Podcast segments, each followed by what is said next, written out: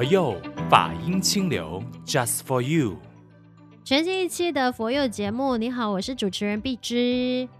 各位大家好，我是妙开。是的，那今天我们聊的呢，就会是跟清明节有关系。我们都知道说，诶，今年二零二二年清明节正日会落在四月五号嘛。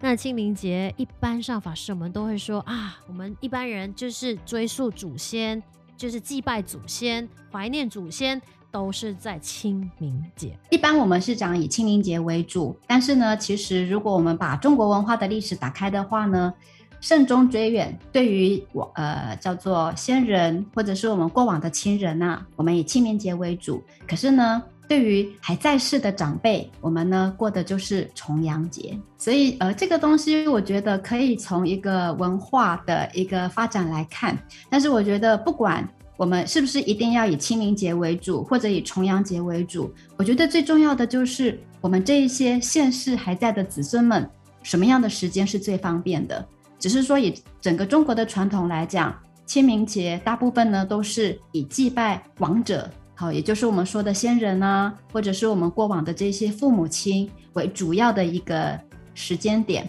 嗯。那么对于还在世的人呢，可能重阳节的意义会来得更大。所以，我们今天说聊清明节的话呢，你看，我们就是有一句名句精华嘛，嗯、我们从小就念到大，就是清明时节雨纷纷，路上行人欲断魂。借问酒家何处有？牧童遥指杏花村。那时候我们读这句名句精华，我自己的理解还想，清明节为什么要喝酒呢？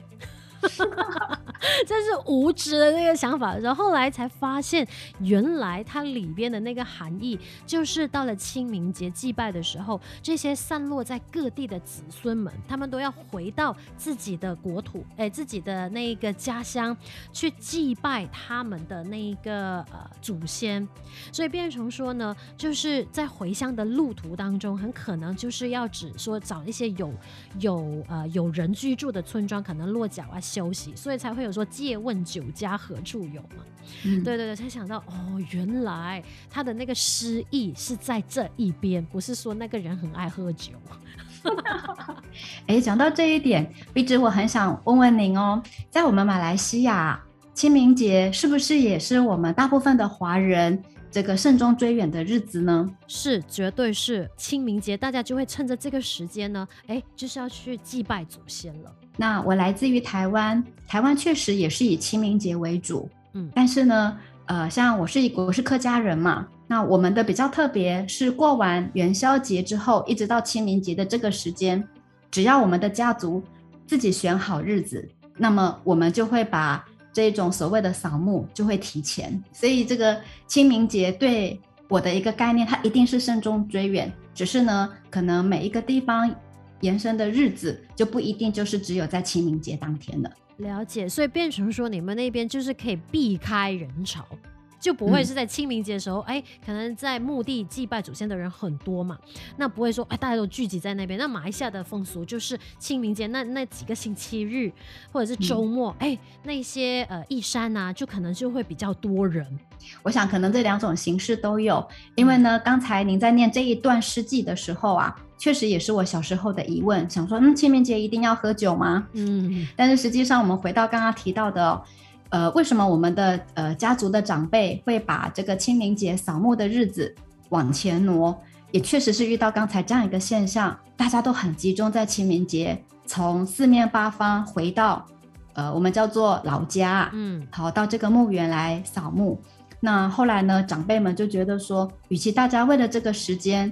呃，会造成工作上啦各个方面的不方便。或许我们提早也可以，但是呢，我觉得好像是每个地区都有一些不同的运作模式吧。但是最重要的还是慎终追远，而且绝对是大大小小、老老少少，绝对回到老家里，回到墓园里，一起慎终追远。对，就是回到那一个呢，一起追思祖先，然后感恩祖先，就是为子孙们累积的这些福报，或者是呢，如果因为有些可能家族比较庞大的话，很可能说就是也是趁着这个日子，大大概这个日期，然后大家就是集聚齐聚一堂的时候。呃，就为了追追思祖先，然后让我们呢可以再去看到自己的哎亲戚，这个是谁，那个是谁，这个其实跟我们中国文化有非常非常深的那个渊源，因为我们都是要追思道远嘛，而且要永远记得是自己的根在哪里，你就要回到哪里。对吧？是，嗯，嗯，所以呢，今天我们聊这一个清明节的时候，我就延伸，就是每一次我们看到，哎，大家去扫墓，以前我们对对于呃祭拜祖先那个认知，很可能他就是一定要去墓地那边扫墓。才叫就是去诶、嗯欸、谢谢祖先，但是后来因为时代的演变，然后呃一些道场啊、寺院啊开始有了骨灰塔，所以他就会简化了这个方向啊、这个扫墓的仪式，他可能就是去呃寺庙里面拜拜啊，或者是在牌位面前拜拜啊，等等等等，这个是我们一般上看到的模式嘛。然后有一些人可能会说，哎，烧金银纸啊，烧得越多就是谢谢祖先，要烧很多的呃那个冥钱。给他们在地府可以用啊，或者是诶祭拜祖先就是一定要大鱼大肉啊。当然，我觉得说不同的模式祭拜方式，实都是子孙们的一个心意，对吧？法师，嗯、你是怎么看这个东西？嗯，一直我也很好奇，要问问这里哦，因为呢，这个文化上有一些些的不同，就会让我产生很多的好奇。呃，在我们马来西亚的华人也好，或者是其他各个的这个种族也好，大家在祭祀的时候啊，是不是也会就是呃所谓的大鱼大肉啦，或者您刚刚提到的佛教或者是一般道教的信仰等等，就是华人圈里是不是也会很广泛的烧这些金银的这些纸钱啊？嗯、对。对，就是看到的时候，就可能有一些呃家族，他们可能祭拜方式，哇，就是大鱼大肉，就是一定要有肉，他会觉得说，哎，我的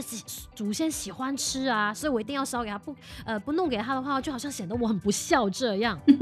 对吧？所以法师你会怎么看呢？就是说，因为我们从佛教的角度说，哎，我们祭拜就是都会提倡说，哎，素食为准嘛，对吧？嗯嗯，呃，在这里我要跟大家分享一个小故事，应该是去年。我们有一个法师的家人往生了，那这个法师呢，呃，他是我们马来西亚人，那因为在海外弘法嘛，疫情的关系不是不能回来吗？嗯，所以住持很慈悲啊，就带着我们就到他的俗家去为他的父亲好办一些这个佛事。那么在一个助念的过程里呢，我听到住持开示的时候的那一种嗯东内容，让我非常非常的感动。他呢就问在座的每一个人，他说：“呃啊，对不起，是母亲。”他说，他就问在座的每一个人，就是我们这个法师的兄弟姐妹，他说：“你们还记得妈妈爱吃什么吗？”诶，这些兄弟姐妹就突然有点愣住，然后赶快七嘴八舌讨论，一定会有一些内容出来嘛。嗯，住持就说：“好，我们下一支香啊，在开始之前呢，大家可不可以把妈妈爱吃的东西全部准备？”我们就把它当做是今天呢，我们主要的供菜。哇，我听到这句话的时候，我非常的感动诶，这个就是佛教的方便，也就是它借由这一场佛事来唤醒每一个人，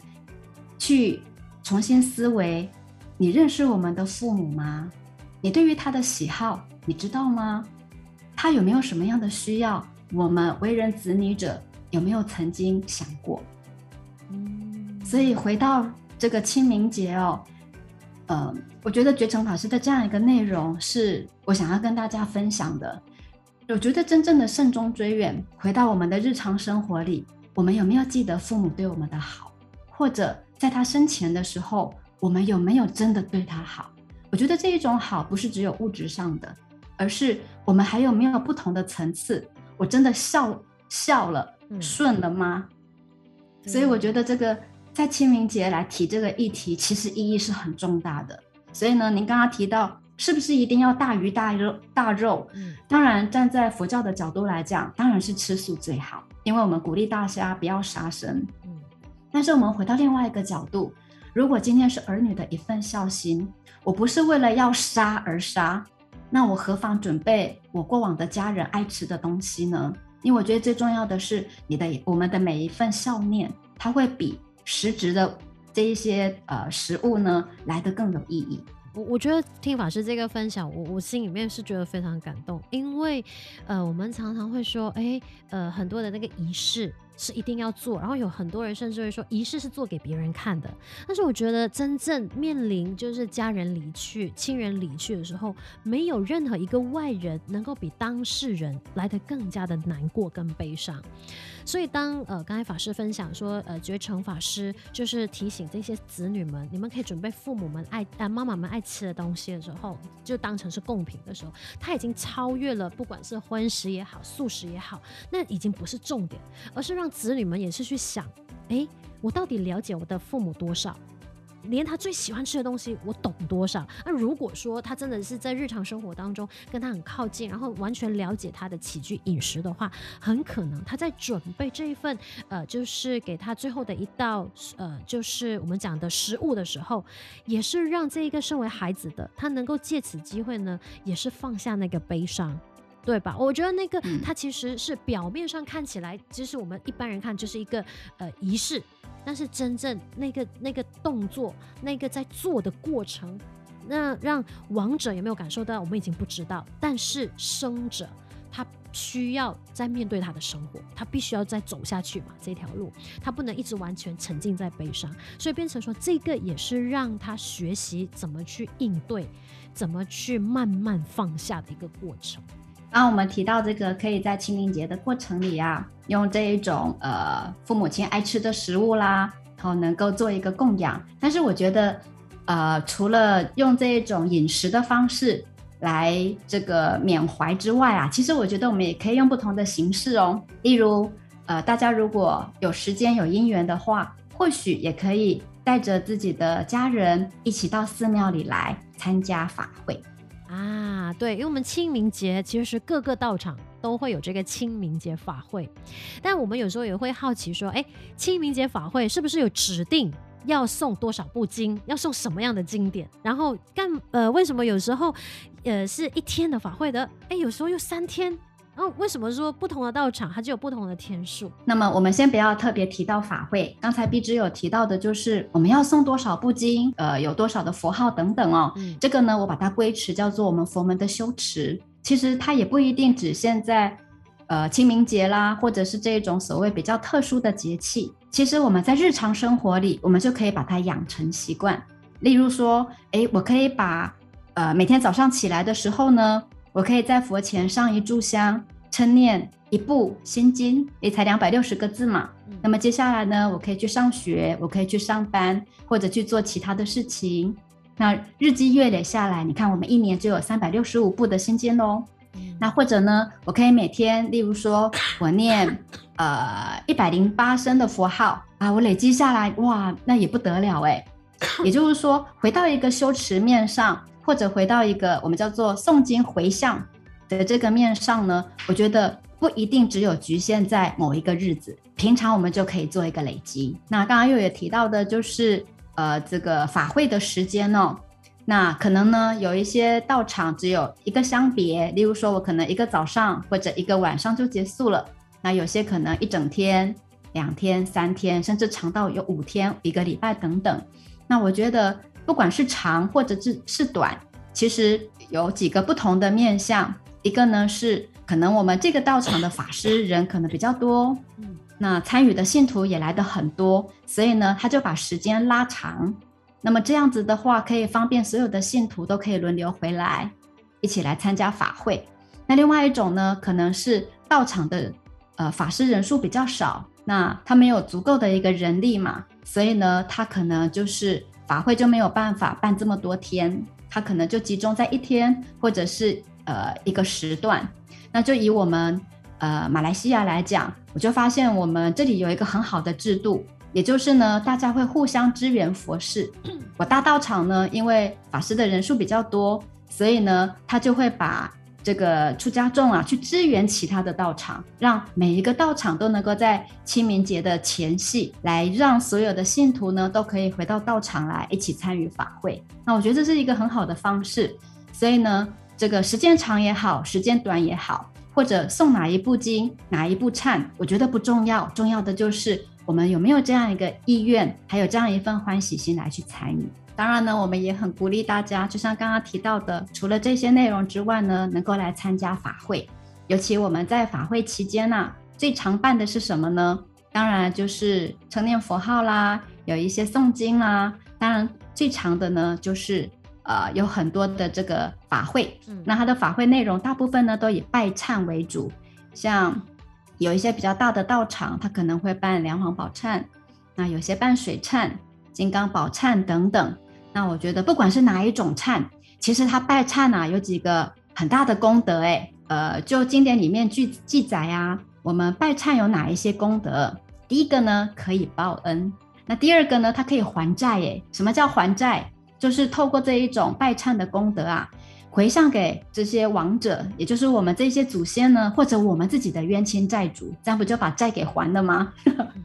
那第三个呢，我们可以培福，就是为自己，还有为我们的祖先呐、培植福德因缘。那第四个呢，还可以结缘。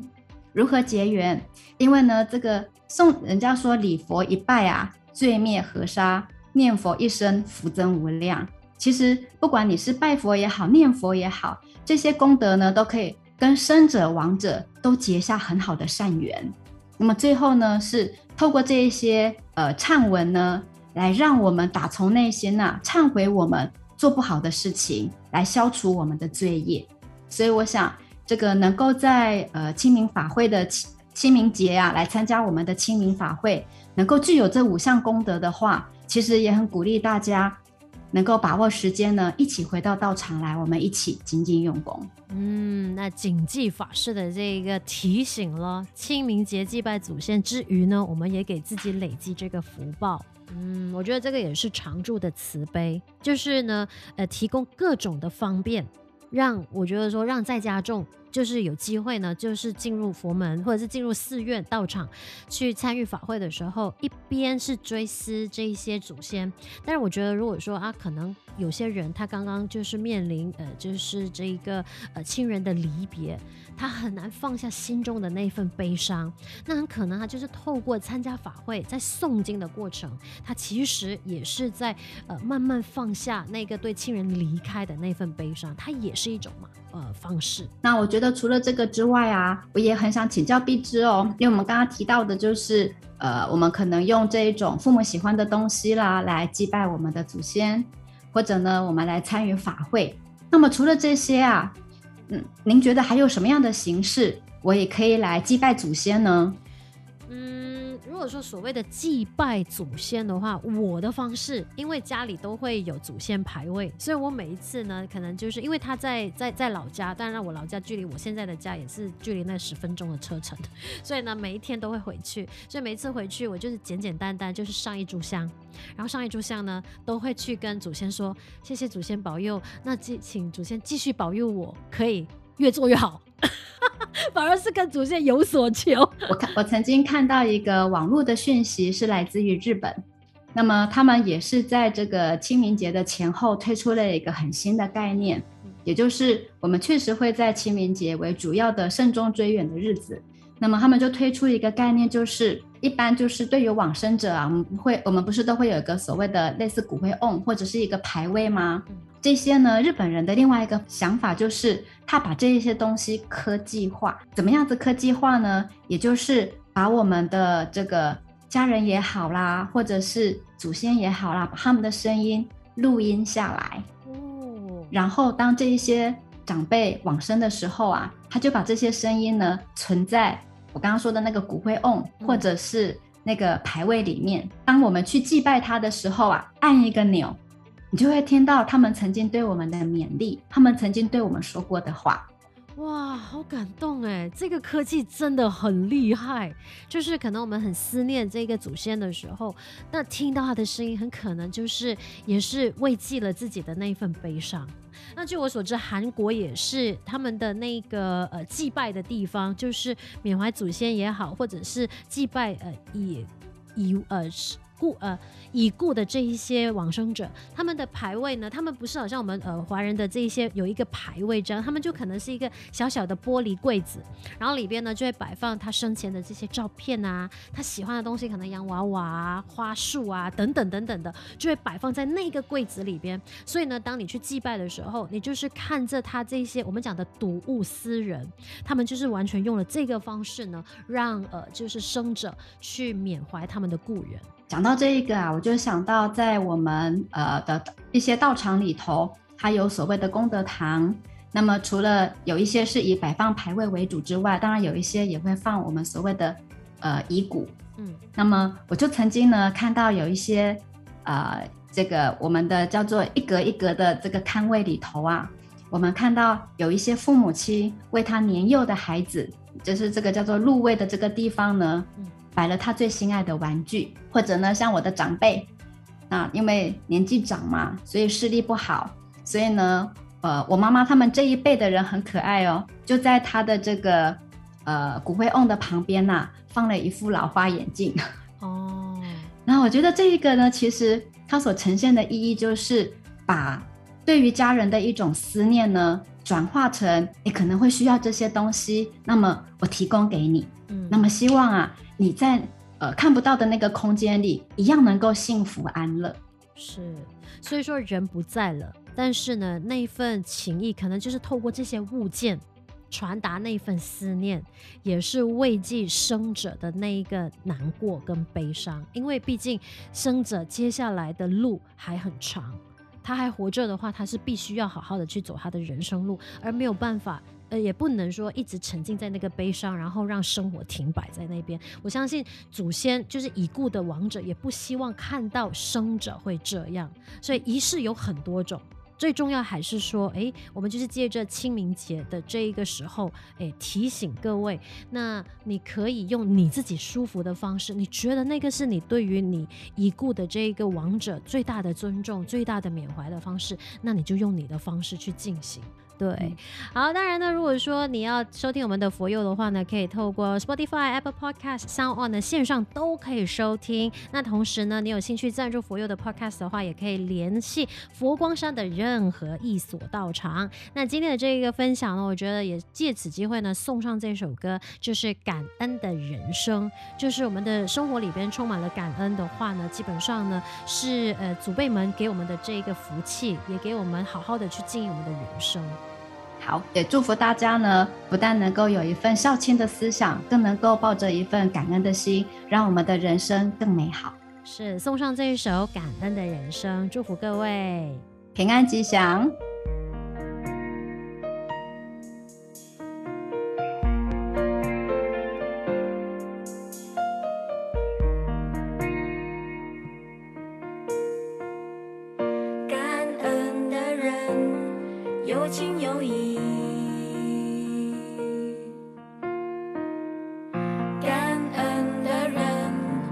被幸福有